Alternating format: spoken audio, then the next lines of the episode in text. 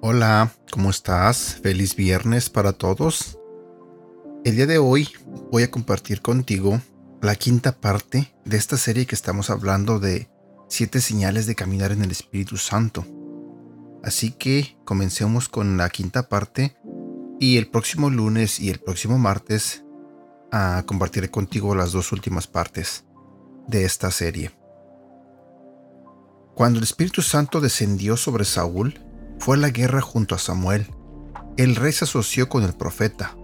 Tenían una gran relación mientras Saúl caminaba en el Espíritu Santo. Cuando Saúl comenzó a desobedecer al Señor, Samuel se desanimó mucho y creó fricciones en su relación. Saúl comenzó a tener problemas de autoridad. No podemos caminar en unción y oponernos a la autoridad al mismo tiempo. Comparé a David con Saúl. David, que estaba lleno del Espíritu Santo, se sometió a su padre quien lo envió a entregar comida a sus hermanos en el campo de batalla. David no fue a pelear contra Goliat, fue a hacer un mandado para su papá. Al llegar, escuchó al gigante burlándose del nombre todopoderoso de Dios, y en consecuencia le pidió permiso a Saúl para luchar contra el gigante. David honró a una autoridad defectuosa como la de Saúl lo suficiente como para pedirle permiso. Aunque David se hizo famoso en Israel y tuvo la oportunidad de hacerle a su enemigo lo que quisiera, nunca levantó la mano para matar a Saúl, que había sido ungido por el profeta Samuel. David también fue ungido por el profeta Samuel y tenía un llamado que cumplir, pero Saúl hizo de su vida un verdadero infierno. Una vez, David silenciosamente bajó al amparo de la noche, cortó una parte del manto de Saúl para dejar claro que no tenía la intención de lastimarlo.